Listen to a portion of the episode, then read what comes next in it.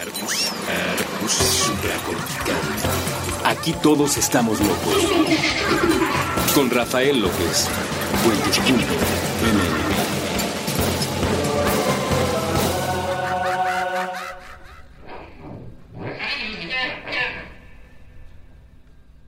a todos y bienvenidos una vez más a este podcast que se llama Supracortical.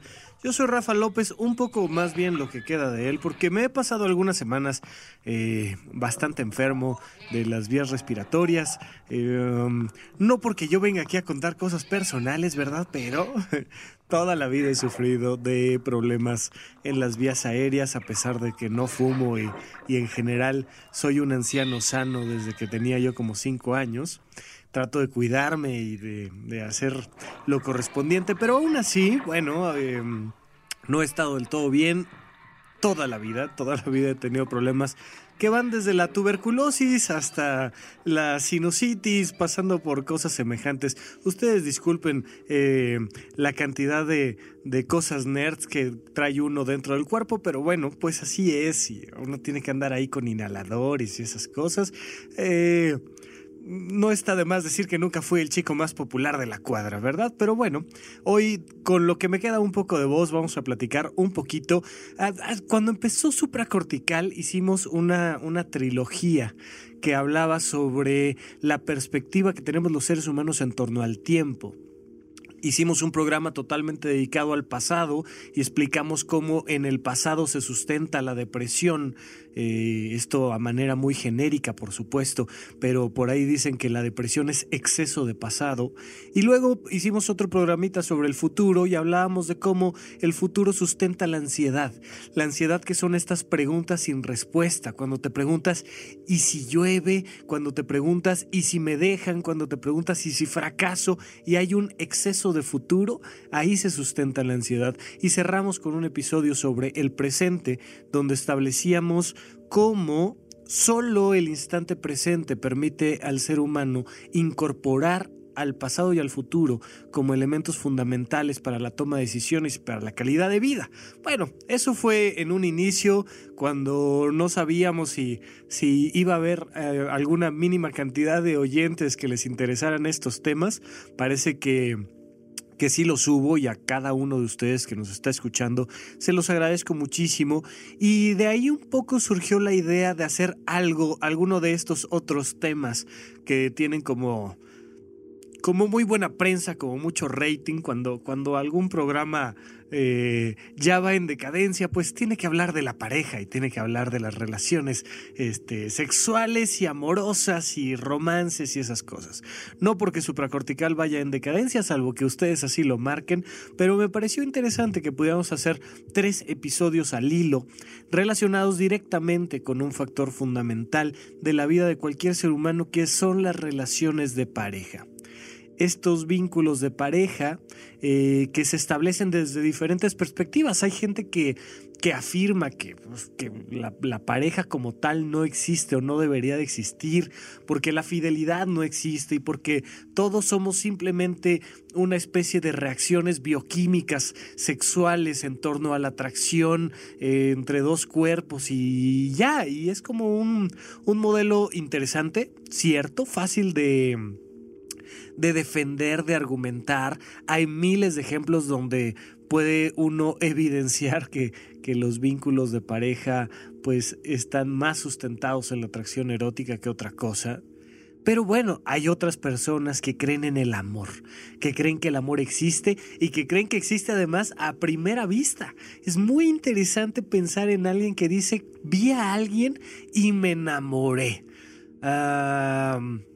No sé, la mayoría de ellos no suelen tener eh, experiencias largas o múltiples de relaciones donde el amor perdure, pero aún así de repente da esta sensación inicial, esta sensación primigenia de decir estoy profundamente enamorado y fue solo de un golpe de vista. Y bueno, tal vez sí, hay muchas historias a lo largo de la literatura, ¿no? A lo largo de toda la, la experiencia que ha recopilado el ser humano, hay muchas historias que argumentan que existe el amor.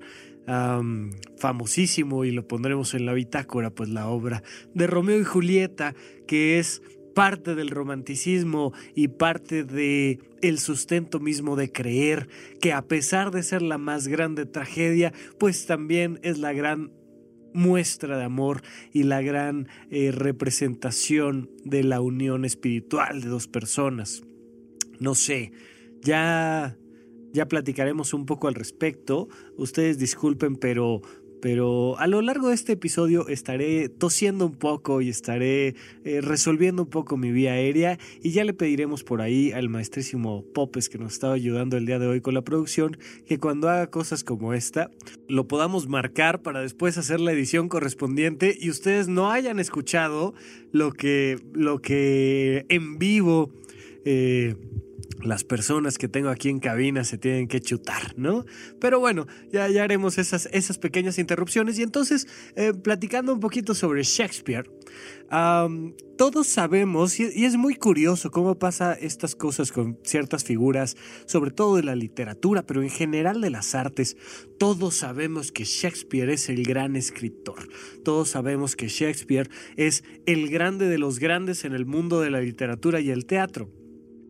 Aunque la mayoría de los que hayan afirmado esas premisas nunca hayan leído a Shakespeare. Y los que hemos leído a Shakespeare, pues hayamos dicho, meh, pues estuvo buena, o sea, no es este, no es Game of Thrones, no es este Breaking Bad, no es...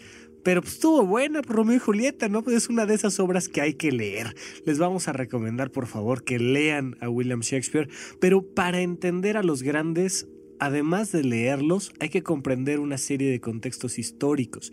Si no entendemos eh, la estructura misma del romanticismo y ojalá pongamos también ahí algún link, aunque sea Wikipedia, de qué es el romanticismo y qué relación tiene el romanticismo con el arte mismo, con la época histórica y con la forma de expresarse del ser humano. Eh, si no entendemos una serie de contextos, si no conocemos a otros autores en torno, pues jamás seremos capaces de comprender la grandeza de los grandes, ¿no? Por, por, por redundante que suene esta frase, aviéntense el Quijote, los reto. Para empezar, ese, ese asuntito de que las H's estén cambiadas por F's, normalmente los que han leído el Quijote dicen, ah, después de un rato te acostumbras y va, va empezando a sonar lógico. Pues sí, pero aviéntate las primeras 45 páginas haciendo el esfuerzo de, traducir una cosa por la otra y, y, estar comprendiendo el mensaje para que al final resulta que, este, pues que, que se murió perdón por el estropeo, ustedes disculpen el spoiler, pero al final este, el personaje se muere, ¿no? Si no tenemos un acervo que nos permita paladear estos vinos raros, nos van a saber extraños, nos van a saber a quesos rancios, pero Shakespeare, Romeo y Julieta, sí es una obra que se puede leer más o menos fácil, tiene traducciones muy buenas. Y a pesar de ser la historia de un chavito de 14 años que se enamora de una niña de 12 años, que se ven dos malditas veces y acaban muertos, bueno, pues es la gran historia de amor, es la gran historia romántica y para entenderla habría que comprender mucho más allá de un contexto que evidentemente no vamos a explicar aquí, pero eso es parte de cómo se defiende la idea misma del amor. Eh, evidentemente los del primer grupo que estábamos platicando, que prefieren hablar sobre temas de atracción meramente erótica, pues seguramente podrán argumentar que la historia de Romeo y Julieta no tiene nada de amoroso. Y si tomamos perspectivas del amor como las podemos entender, por ejemplo, desde la perspectiva religiosa, el budismo y el amor como una, como una resonancia espiritual profunda que a lo mejor viene de vidas atrás. Estas experiencias donde de repente estás con una persona desayunando sin ninguna intención aparte que pasar un rato agradable y listo. Y de repente un pequeño saludo, un pequeño despido, un toque en alguna parte, el tocar con tus dedos los dedos de la otra persona y de repente viene esta resonancia que va más allá que está en lo profundo y que es espiritual y que nos habla de cosas mucho más lejanas y profundas, que son el amor mismo. bueno, Romeo y Julieta podría ser de un grupo o del otro, podría ser una mera atracción sexual de un par de adolescentes que no tomaron eh, el mínimo tiempo racional para comprender las implicaciones políticas, económicas y familiares que tenía el que se vieran en el balcón y dijeran, eh, Romeo, Romeo, ¿dónde estás que no te veo? ¿No? O bien podría ser un encuentro espiritual, un encuentro de dos personas que se aman en lo profundo y que se conocen mucho más allá de esos segundos que se vieron ese día en la fiesta con antifaces. Pero hay otro punto importante que seguramente los Capuleto podrían argumentar muy bien, que es que a final de cuentas, las relaciones de pareja son temas sociales y políticos. No por nada un matrimonio se establece en el registro civil. Por supuesto también en la iglesia, pero a veces son más duras las leyes sociales de la iglesia que las del registro civil. Y mira que yo conozco uno que otro que se ha quedado despelucado por haber firmado contratos en el registro civil. Pero el matrimonio, la institución misma de la pareja, no es otra cosa que un contrato y esto es algo que se tiene que entender.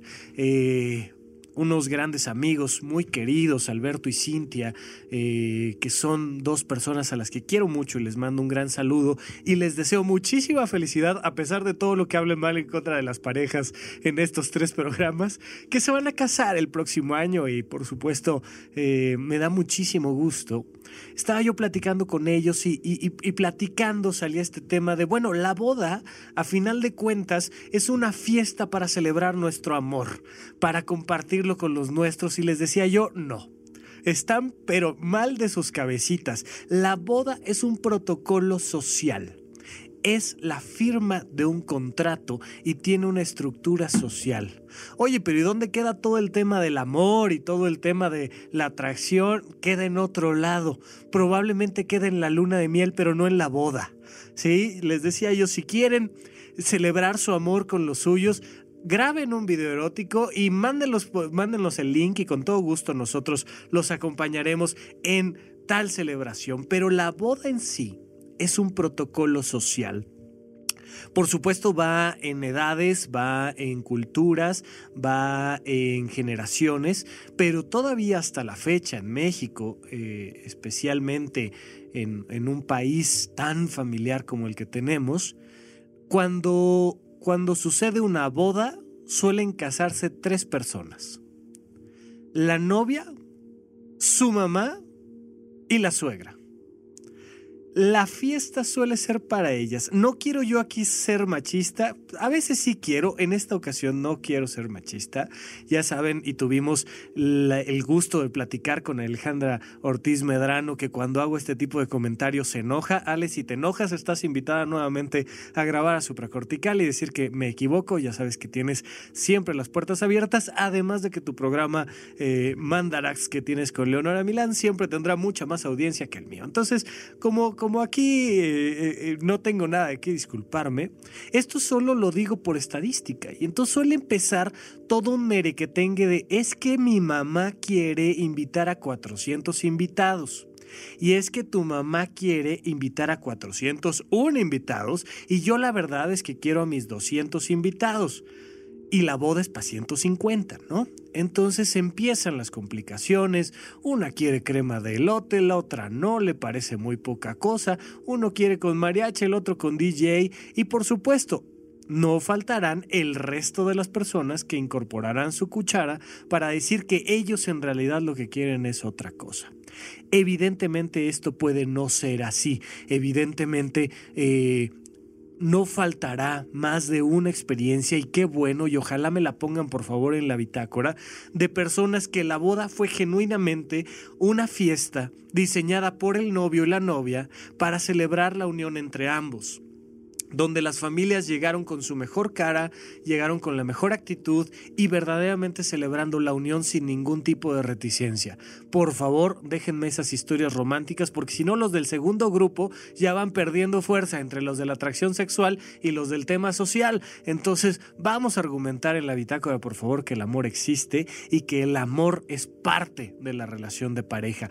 Pero el matrimonio como tal, sea que te robes a la novia y te vayas al registro civil, sea que te robes al novio y entonces hagas una boda chiquita, o sea que hagas una gran boda, el matrimonio es un evento social.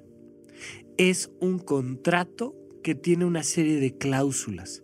Y esta unión de dos proyectos de vida, curiosamente, suele ser el factor que mantiene unidas a las relaciones de pareja. Así que a lo largo de estos tres programas vamos a seguir diciendo tonterías y vamos a seguir afirmando cosas extrañas. Por favor, en ningún momento quiero ofender a nadie. Puede ser que lo haga, ustedes disculparán y cuando quieran están invitados a que platiquemos de algún tema en particular o a pedirme que hable yo de algún tema en particular o simplemente a dejarme algún comentario. Ahorita de regreso, como siempre lo hago en el siguiente corte, les dejamos los datos para que si ustedes así quieren lo hagan pero vamos a platicar de estas tres perspectivas de la relación de pareja. El día de hoy nos vamos a quedar solo en temas de atracción sexual y solo en temas de libertad sexual, porque es una parte fundamental eh, que tiene que ver con el origen mismo de los vínculos entre los seres humanos. Vamos a, a un corte y regresamos a platicar un poquito más de las parejas aquí en Supracórtica.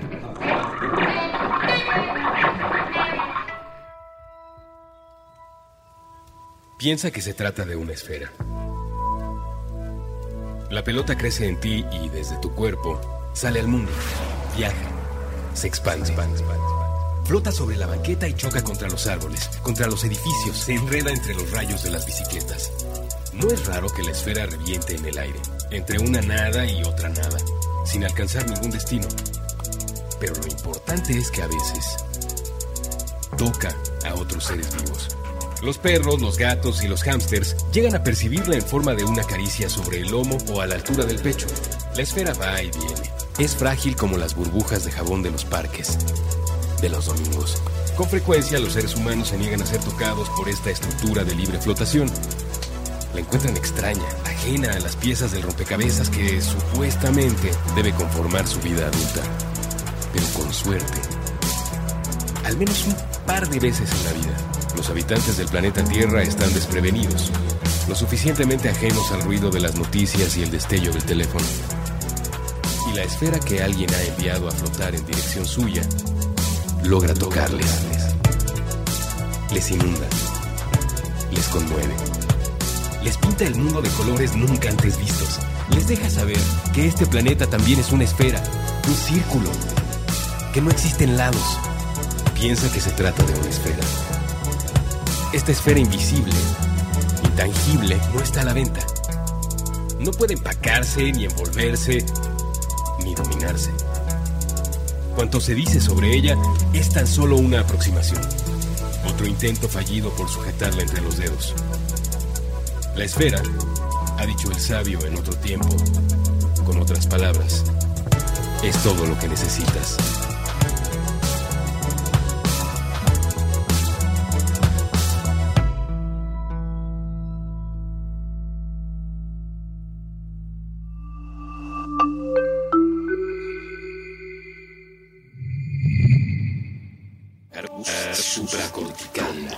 Estamos de regreso con ustedes aquí en Supracortical.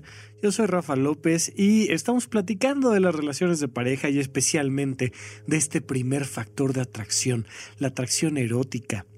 Eh, si quieren dejarme algún comentario y referirme que me equivoqué en cualquiera de mis comentarios, pueden hacerlo a través de arroba Rafa Rufus, la primera R con mayúsculas y luego doble R en medio, y dejarnos aquí en la bitácora también sus comentarios en puentes.me, donde les recomiendo muchísimo, échenle una checadita al resto de los programas. Seguramente lo hacen, eh, seguramente eh, ustedes ya conocen la página, ya conocen las diferentes propuestas, pero no dejen de darse una vuelta directamente en la página. Suele haber ofertas interesantes en Kiching, suele haber ofertas interesantes en cuanto a contenido de los podcasts.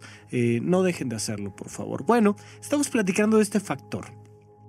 La sexualidad humana eh, durante mucho tiempo por una estructura cultural occidental y que tiene que ver sobre todo con temas de patriarcado de los cuales ya hemos platicado un poco, se sustenta en la idea de que como que la sexualidad es algo oculto, es algo que no está y al mismo tiempo es tan evidente que está todo el tiempo, que está rodeándonos, que el primer punto que se le comenta a una madre, a un padre sobre sus hijos es ¿qué sexo tiene? ¿Fue niño o fue niña? Es fundamental y es parte de la estructura misma de los seres humanos. Cuando llegas a un hospital de maternidad y, y le mando por aquí un saludo al maestrísimo Bela Kinsky que ya tiene cinco experiencias al respecto. Eh, pues siempre en la puertita hay ahí algún buen letrerito rosa o azul, dependiendo de si fue niño o niña. Mm, tenemos una necesidad curiosa los seres humanos de hacer esta distinción. No sé qué vaya a pasar en años venideros cuando cada vez más se vayan desdibujando eh, términos como la heterosexualidad o la homosexualidad o la bisexualidad, porque, porque de alguna manera, y queramos o no así es, los seres humanos somos seres polígamos y bisexuales. Esto puede llamar la atención de muchos y puede ser natural para otros, pero desde una estructura biológica no somos pingüinos. Hay diferentes animales, y pondremos ahí un par de ejemplos en la bitácora, de animales que por naturaleza son monógamos se les va la pareja y se acabó el tema de la pareja. Biológicamente no tienen que ir a cursos prematrimoniales, no tienen que ir a terapia. No, son monógamos, encuentran a alguien y dicen, a ver, pingüino, pico, este, alas, no vuela, perfecto, me quedo contigo para el resto de mi existencia. No se meten en temas espirituales y de vidas pasadas y si sí o si no. No se meten en complicaciones de hoy estoy enamorado de ti, pero resulta que quiero seguir con, con quien hice un contrato social y prematrimonial matrimonial. O sea, no, no, no, no. Hace unos días tuvimos la oportunidad de estar en un taller que Google le dio a el equipo de puentes. Y parte de este taller que nos dieron pues implicaba que aprendiéramos cómo leer las tendencias más importantes a nivel mundial. Y tienen pues una sección muy fácil, te metes directamente a la página de, trending de, de, Google y ahí te va diciendo cuáles son las búsquedas más importantes. Y nos decía esta chica que nos daba el curso, nos decía, siempre algún tema con una pareja va a ser tendencia. O sea, que, que si que si Plutarco hace Ludvica Paleta, que si... Mm, que quien ustedes me digan, no sé quién, pero siempre cualquier pareja mínimamente famosa, así sea eh, e, esta chica que se iba a casar y en la despedida de sus solteros hizo desfiguros, o quien quiera que sea, siempre va a ser un tema muy llamativo para los seres humanos. Porque no lo sé, no lo sé, pero es como una manera de experimentar la libertad y la represión al mismo tiempo desde, desde la barrera. Nos da la oportunidad de decir, qué padre que alguien está brincándose las trancas, pero no puede ser, qué bárbara cómo se brincó las trancas. Y entonces nos permite chismear en algo que se nos antoja, pero algo que nos parece inmoral. el libro de de Ética para Amador de Sabater tiene ahí unas secciones interesantísimas en torno a la moralidad y dice, mira, siempre que alguien se le acuse de inmoral en la calle, no va a ser necesariamente por, eh, por su forma de hacer negocios. Va a ser por un asunto sexual, siempre. La sexualidad llama mucho la atención desde el nacimiento hasta ¿no? temas de la vejez y estas películas que hay en torno a la vejez y la sexualidad que son muy llamativas. Todavía hoy en día tenemos un viejismo, un, un concepto cultural de que como que la sexualidad debería de ser nada más como de de para, para la gente de edad reproductiva, ¿no? Y entonces si ya tienes, em, si tienes menos de 25 años, tú no debes de hablar de sexualidad ni de experimentar sexualidad, porque pues, eso significa necesariamente que estás incurriendo en una inmoralidad y que tienes algún tipo de trastorno mental, como que tú a tus 16 años estás pensando en mujeres o a tus 12 o a tus 8. No puede ser hasta que no tengas 25. Y si ya eres un anciano de más de 30 años, pues entonces ya también, ya tienes que cerrar ahí el changarro y decir, oye, esto es para jovenazos, yo ya no tengo por qué andar experimentando nada y punto. No dejamos de vivir en una sociedad extremadamente represiva, pero gracias a la represión sexual se surgió el concepto de la propiedad privada. Es una cosa muy extraña. Y a la hora que digo gracias, pues va muy entrecomillado, ¿no? Porque, pues, a la hora que surge la, la, la, la cultura de la propiedad privada, surge el ser humano como lo conocemos. Esta idea de poseer un pedazo de tierra un pedazo de cielo, esta idea de poseer un objeto con el que me cubro y esta idea de poseer a una mujer o a un hombre y me pertenece su vida, su comportamiento, su conducta, sus pensamientos. No solo me pertenece, además, por tanto, me afecta. Lo que tú pienses o tú hagas me lastima a mí. Y entonces vemos a todas estas relaciones de pareja donde de repente dicen, es que me lastimaste porque le diste un beso a alguien más.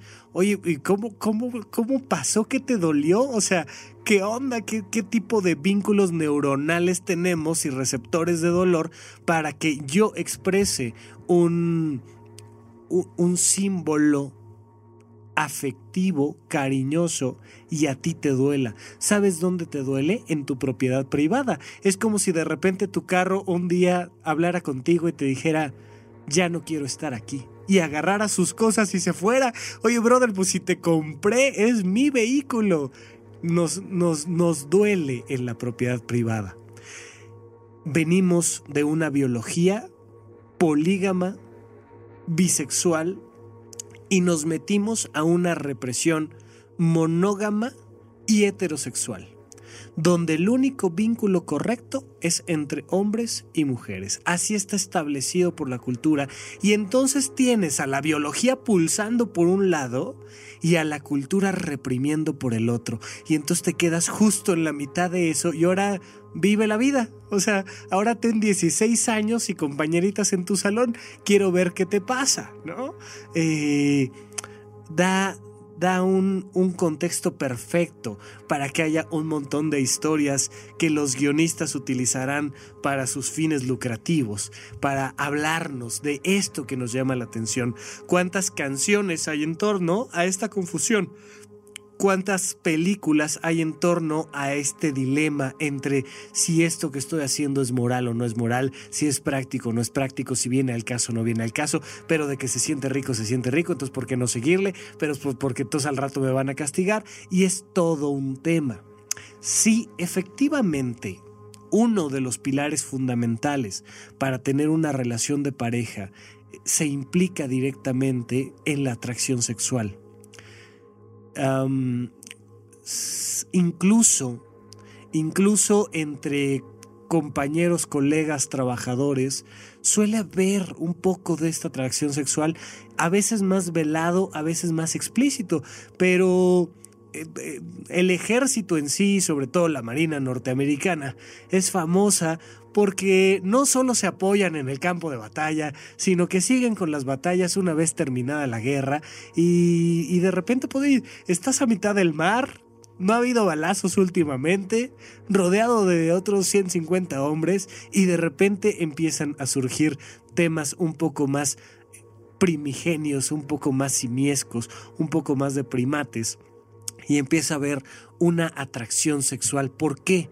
Porque los humanos nos atraemos sexualmente entre nosotros y tenemos esta idea de que nos atraen la gente guapa y hay tal cantidad de, de personas que sufren y están tristes todos los días porque no son las más atractivas sexualmente, hombres y mujeres por supuesto, cuando te das cuenta que dijera el maestrísimo Horacio Villalobos, no hay gorda sin hombre. O sea, siempre habrá un roto para un descosido, siempre hay alguien que está vinculado con alguien más. Mientras, mientras estemos en un mínimo de, de, de salud mental y física, habrá vínculos eróticos y, y, a veces fuera de eso, o sea, no les quiero yo contar las cosas que sucedían a nivel de parejas y de la estructura sexual entre los pacientes psiquiátricos. De repente decir, oye, pues el, la esquizofrenia con la trastorno bipolar, ¿no? Y entonces ahora sepáralos y, y, y, si de por sí separar a dos personas que están cuerdas cuesta trabajo, ahora imagínate cuando francamente están metidos en un psiquiátrico es todo un tema. Pero es una fuerza tremenda. Y es una fuerza que hay que comprender y que hay que aprender a manejar. los, los volcanes tienen dos tipos de lava fundamentalmente. Una de ellas es una lava muy líquida y muy explosiva como las de los volcanes de Hawái. Y esa, a pesar de que es muy llamativa y muy buena para las películas de cine, es bastante fácil de manejar.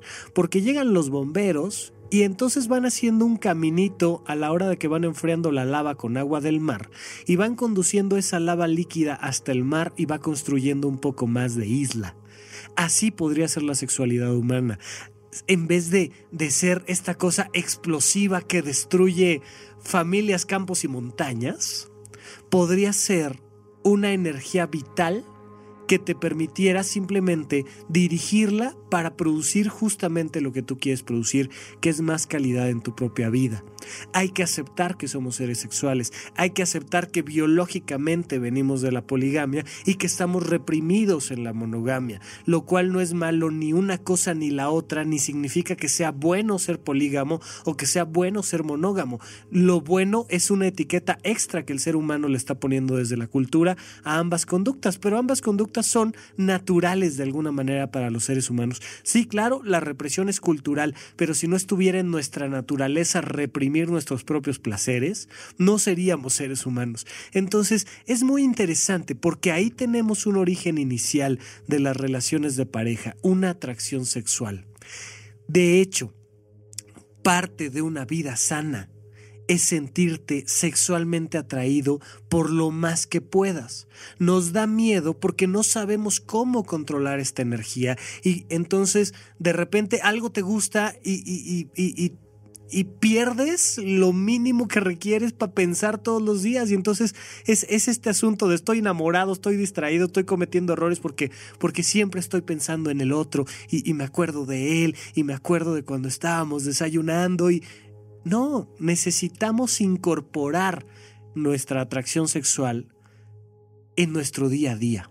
Hay que comprender que no tiene nada de malo el sentirnos atraídos por diferentes personas, que eso no significa que vayamos a cometer errores ni sociales, ni familiares, ni personales, pero que sepamos que siempre hay um, un mínimo de atracción con cualquier persona que te caiga mínimamente bien. Eh, si, si, te quedaras en una isla desierta con esa persona que, ve, mira, nada más me cae bien y somos amigos, ajá, sí, aviéntate tres meses sin ningún otro ser humano, aviéntate medio año sin ningún otro ser humano y va a empezar una película de amor y romance, no hay de otra, es parte de nuestra biología. El éxtasis, definido por Santa Teresa, nos hablaba más de una atracción sexual hacia el cosmos, incluidos todos los seres humanos. Pero donde esa atracción era nuestra, y no le incumbía a nadie más que a Dios y a nosotros. Esta es una, una aproximación muy interesante de cómo Santa Teresa le hablaba a sus alumnas para explicarles, por supuesto que tienen una sexualidad por muy monjas que sean, pero eso solo les atañe a ustedes y a Dios. Y este matrimonio erótico con Dios, que es fundamental para tener buena cara todos los días. Pero si no tienes la capacidad de dirigir tu energía sexual, vas a ser víctima de tu energía sexual. Vamos a platicar un poquito más de temas de relaciones de pareja y de esta sexualidad cuando regresemos de un corte. Pero yo quiero preguntarte, ¿te da miedo sentir una atracción sexual por alguien más? por alguien que es un desconocido y que te encuentras en un transporte público o en una fiesta? ¿Te da miedo sentir atracción sexual por alguien que es un amigo tuyo una amiga tuya, eh, sea hombre, sea mujer o lo que sea? ¿Te da miedo sentirte excitado o excitada? Hay algo ahí que hay que empezar a liberar, porque eso no significa que se vaya a echar a perder tu vida de ninguna manera, simplemente significa que estás vivo y estás sano y que es algo que no podemos negar. La atracción entre los seres humanos comienza en muchos sentidos a través de la sexualidad. Vamos a un corte y regresamos a hablar un poquito más de esto aquí en Supracortical.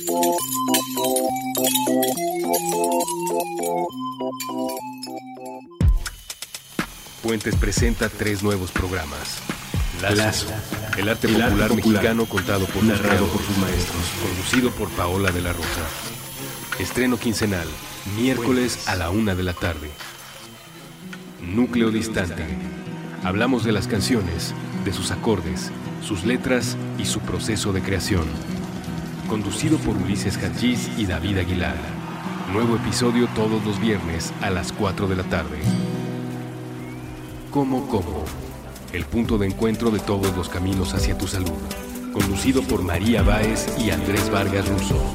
Estreno quincenal, martes a las 9 pm. Nuevos programas en puentes.m. A partir de este momento y en cualquier momento.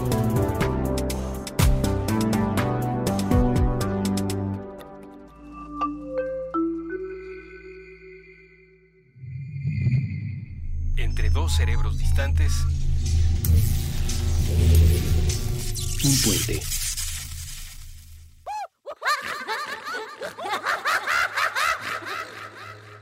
Estamos de regreso con ustedes aquí en Supracortical. Yo soy Rafa López, muchísimas gracias por seguirnos escuchando y estamos platicando de la sexualidad humana y de la importancia que tienen las relaciones de pareja. Y como realmente quiero hablar de su importancia en las relaciones de pareja, quiero dar un paso más allá. Quiero hablar de el vínculo sexual eh, relacionado propiamente con una pareja, porque encuentros sexuales hay en todos lados, o sea, de repente en el metro, en el vagón de hasta atrás, o de repente en el cine, o de repente en el baño de un antro, o de repente en un auto.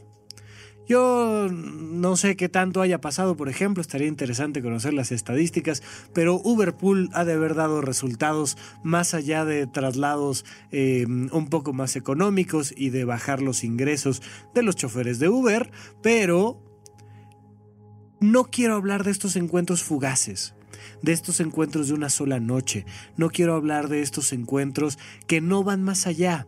Porque mira, los vínculos más sencillos siempre son los más agradables difícilmente te vas a pelear con este, la cajera del banco, difícilmente te vas a pelear con eh, quien te empaca las cosas en el súper. Sí, somos expertos en pelearnos hasta en las relaciones más simples y más sencillas, pero pues llegas a algún lugar y buenas tardes, buenas tardes, eh, son cinco pesos por favor, aquí están los cinco pesos y te vas. Son vínculos muy simples. De la misma manera, estos encuentros de una sola noche, pues son las historias más maravillosas de la existencia, porque no tuviste que decidir si en la boda iba a haber este, tarjetas de invitación grandes o pequeñas, o sea, pero por supuesto que son grandes historias. Oye, la vez que conocí a esta chica que estaba guapísima en el antro, pues con alcohol y a media luz, pues es mucho más fácil, por supuesto. Y si además no tuviste que chutarte sus manías y además nunca te dijeron eh, cosas como eh, estoy enojada pero no te voy a decir por qué, ¿no? Ya, ya deberías tú de saberlo, pues claro que el vínculo se hace mucho más sencillo. No, quiero hablar de estas relaciones que son un poquito más complejas quiero hablar de cuando implica una parte en la relación de pareja el vínculo sexual y sobre todo cuando son relaciones de largo alcance. Porque la atracción sexual inicia por ingenuidad y termina por solemnidad. A ver, ¿cómo estuvo eso? Sí, de repente dices, ay, pues tal chico, tal chica me gusta, ¿qué podría pasar, hombre? O sea, y días más eh, días después te avientas frasecitas como ay yo tan tranquilo que estaba y ya me metí en estas complicaciones. Estos vínculos comienzan por ingenuidad, porque no sabemos todo lo que iba a pasar. Imagínate que agarras a alguien que está en medio de proceso de divorcio y, y le dices, oye, ¿qué fue lo que finalmente te atrajo de ella? Pues mira, lo perdió hace 10 años, ya que te platico, ¿no? O sea, de repente no sabemos a dónde nos estamos metiendo cuando tenemos 14, 16, 18, 20, 25 años, 30 o a veces 75 años. Pero alguien nos gusta y simplemente porque nos gusta y nos atrae sexualmente, entramos en un proceso donde, donde logramos poner todas nuestras apuestas en la dirección de un estímulo erótico. Es muy interesante esta ingenuidad con la que comenzamos vínculos. Por eso es muy importante saber que si estamos haciendo un vínculo a largo plazo, tratemos de estar un poquito por encima de la ingenuidad. Sí me atrae, sí, como me van a atraer miles de millones de personas si es que conozco a miles de millones de personas. Oye, pero es que esta me atrae mucho, sí, como te van a atraer cientos de personas o decenas de personas. Ve más allá de la ingenuidad. ¿De verdad vale la pena? ¿De verdad vale la pena meterme en toda la complicación social y emocional que conlleva? Porque, oye, es que no va a ser solo un encuentro sexual. Si va a ser solo uno y no la vas a volver a ver, adelante. Pero si convives con ella o con él, va a haber una complicación emocional. No hay manera sana, si estás mínimamente sano, de separar por completo el encuentro erótico con el encuentro emocional. Al final de cuentas va a haber una repercusión. Entonces, seamos un poquito menos ingenuos y más abiertos. Es, es, esta paradoja muy curiosa.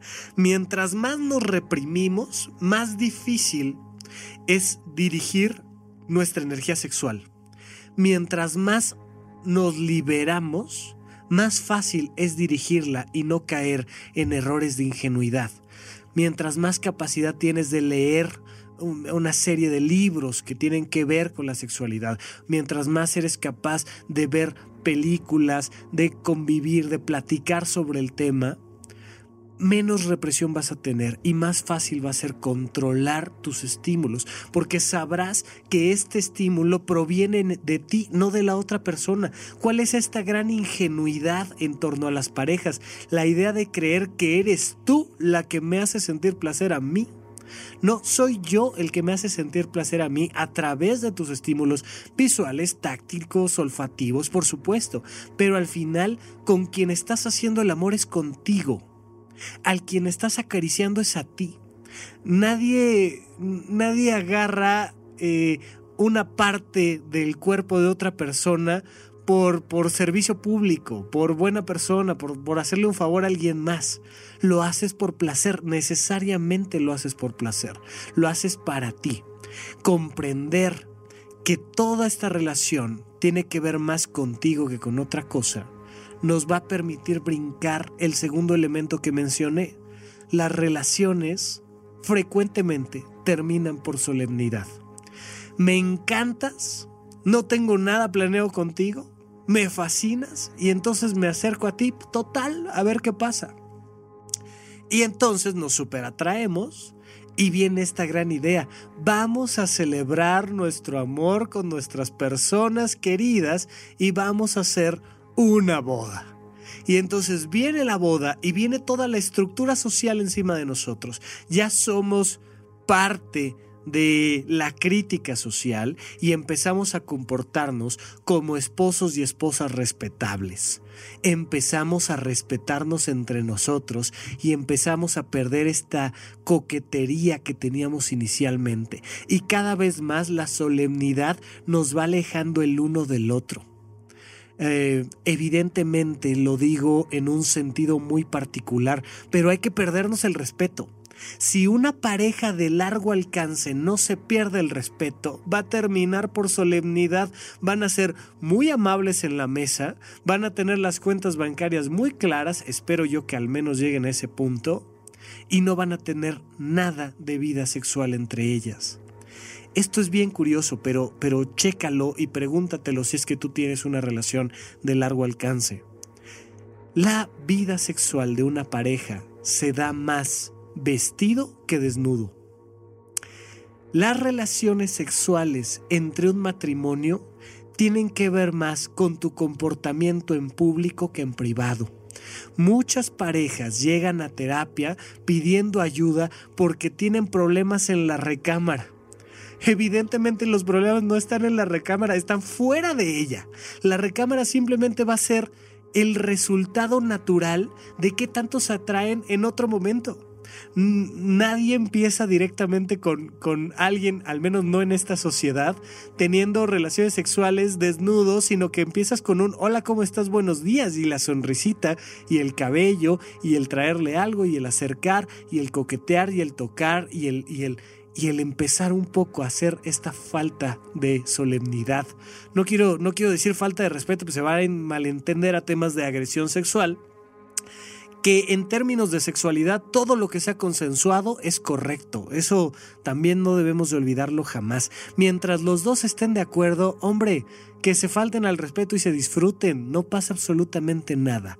Eh, pero, pero nuestra, nuestra cultura tan represiva nos lleva a creer, eh, creo yo, cada vez menos, ojalá, ojalá esté siendo así pero que como que ah, esos coqueteos, esos mensajitos, esas, eh, esas insinuaciones se deberían de dar entre los chavitos, ¿no? Ya les digo, entre estos que tienen 16 y 20, porque ya después ya eres muy viejo para andar eh, haciendo esas tonterías. No, a todos nos gusta la coquetería. ¿Qué tanto le coqueteas vestido y en público a tu pareja de largo alcance. Es un factor central, verdaderamente es un tema crucial que hay que evaluar todos los días. Porque como somos seres naturalmente polígamos, si nos dejamos a lo silvestre, lo que va a suceder es que vas a empezar a buscar otros vínculos. Pasa todo el tiempo, le pasa a la gran mayoría de las parejas es natural en nosotros. Sin embargo, yo considero que la poligamia puede existir y que además puede ser un factor muy interesante para el desarrollo social y para el adecuado funcionamiento del ser humano. No quiero de ninguna manera decir que porque como naturalmente y biológicamente tendemos a la poligamia, deberíamos de vivir en poligamia. ¿Podría ser? Sí, podríamos tener una sociedad que funcione de esa manera. Sí, definitivamente creo que sí, pero creo que es más fácil llevarnos de nuestra sociedad represiva a una sociedad de una monogamia consciente que llevarnos a una poligamia funcional. No sé, lo considero aún más complejo. Pero ¿dónde empieza este factor? en la posibilidad de comprender que hay algo más que la sexualidad que me atrae de ti, que hay una serie de factores que juegan la idea de que debemos seguir juntos durante mucho tiempo. No sé cuánto es mucho tiempo para ti, cuánto es mucho tiempo para ti, te lo pregunto, pero pero si no estamos cultivando todo el tiempo, todo el tiempo nuestra atracción sexual con nuestra pareja, vamos a terminarla por solemnidad. Te digo muy buenos días, me visto bien, te pago las cuentas, llego a casa temprano y soy muy solemne contigo. Pero cada vez vamos perdiendo esta atracción. Si no estamos nosotros cultivando nuestra atracción sexual vestidos, el que se está poniendo en riesgo eres tú. No se trata de que llegues a casa y le reclames a tu pareja porque no te ha coqueteado. Al contrario, llega y coqueteale. Y eso no significa que te compres un disfraz en la esquina si no lo quieres así y que lo sorprendas con un disfraz, porque nunca falta que llegan con, con el compañero del trabajo a comer y, tú en semejante disfraz de, de elefantito, de alguna cosa así.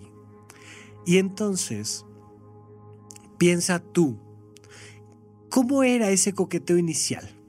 ¿Cómo estaba fundamentado esta atracción en un inicio?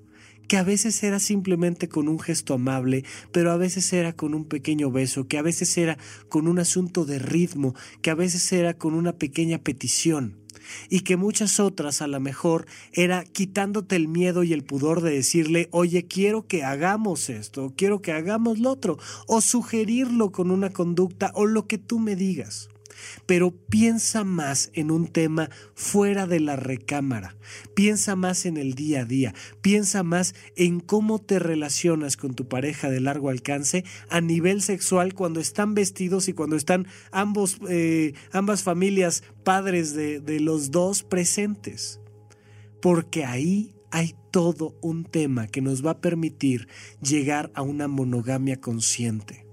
En esta en esta capacidad de cultivar todo el tiempo nuestros encuentros, en esta capacidad de, de seguir tomando las riendas de nuestra propia vida. Y si algo tenemos que lograr cultivar adecuadamente es nuestra propia sexualidad. Por supuesto, aún en la soltería, sigues cultivando tu sexualidad pero especialmente en las relaciones de pareja y por favor especialmente cuando eres miembro de una familia, cuando eres el padre de familia o la madre de familia, en ese momento es fundamental que no pienses que la sexualidad ya es lo de menos, que es más importante los hijos y las cuentas y la rutina y todo lo demás de lo que platicaremos en el tercer programa, que es este proyecto de vida en común, sino que en realidad este pilar fundamental, porque es una, es una silla de tres patas y si le quitamos una,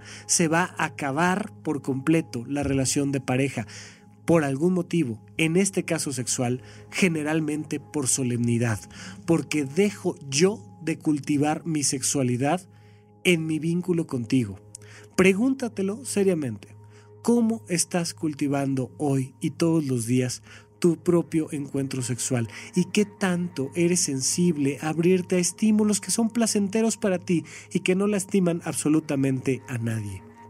Esta es la reflexión que dejamos el día de hoy en este pequeño programa en torno a las relaciones de pareja, donde la primer pata tiene que ver con la atracción sexual. Y por favor, por favor, si estás metido en una relación de largo alcance, que no termine por solemnidad. La rutina te va a llevar siempre a eso. Es, es, como el polvo que hay en una casa. Deja de sacudir una casa una semanita, dos semanitas, un mes, un año, y vas a ver la cantidad de polvo y de basura y de áreas disfuncionales que se generan. Una casa todo el tiempo requiere mantenimiento, una relación de pareja también. Y la recámara es una parte que requiere de muchísimo mantenimiento. A pesar de su natural atracción, es un área que nos lleva a a estar pendientes siempre de eso, si es que queremos que funcione y funcione a largo plazo. Muchísimas gracias a todos por escuchar este programa y platicaremos un poquito más de relaciones de pareja en nuestra próxima emisión de Supracortical. Gracias a todos y hasta la próxima.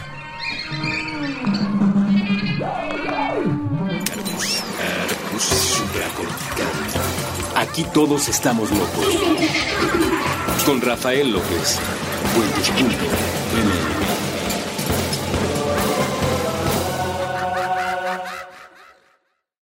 ¿Quieres regalar más que flores este Día de las Madres? The Home Depot te da una idea.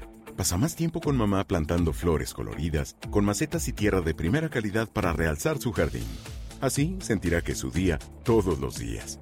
Llévate tierra para macetas Bigoro por solo $8.97 y crece plantas fuertes y saludables dentro y fuera de casa. Recoge en tienda y sigue cultivando más momentos con mamá en The Home Depot. Haces más, logras más. Más detalles en homedepot.com diagonal delivery.